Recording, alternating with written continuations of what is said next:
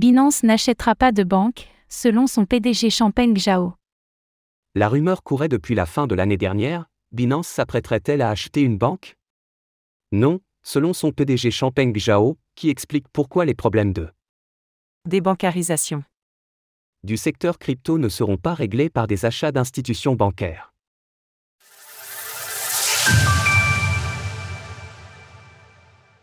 L'accès aux banques, un enjeu crucial pour les entreprises crypto.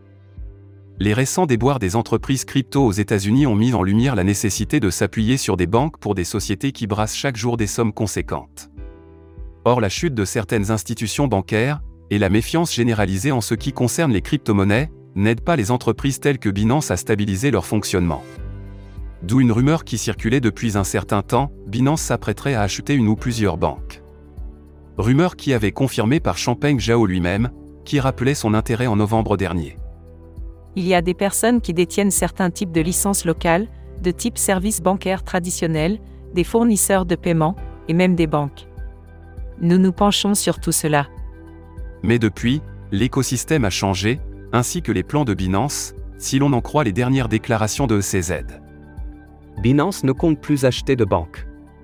Interrogé dans le podcast Bankless, le PDG de Binance a ainsi souligné les obstacles conséquents qui complexifient l'achat d'une banque.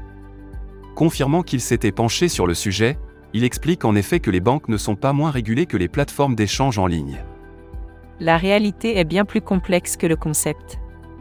Vous achetez une banque, mais elle n'est présente que dans un pays, et vous avez quand même affaire au régulateur bancaire de ce pays. Vous ne pouvez pas acheter une banque et faire ce que vous voulez. Les régulateurs peuvent en effet empêcher une institution bancaire de traiter avec des entités liées aux crypto-monnaies.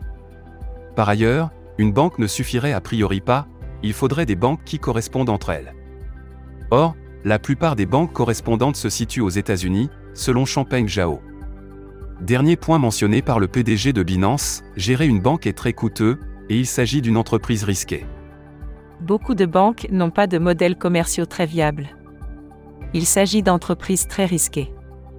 Elles prennent l'argent des clients, le prêtent, essaient d'en tirer des profits, si elles ne le récupèrent pas, elles se déclarent en faillite. Je n'aime pas diriger ce type d'entreprise. Il s'agit d'une référence voilée aux accusations qui touchent Binance en ce moment. On reproche en effet à l'entreprise d'avoir mélangé les fonds de ses clients avec ses propres fonds.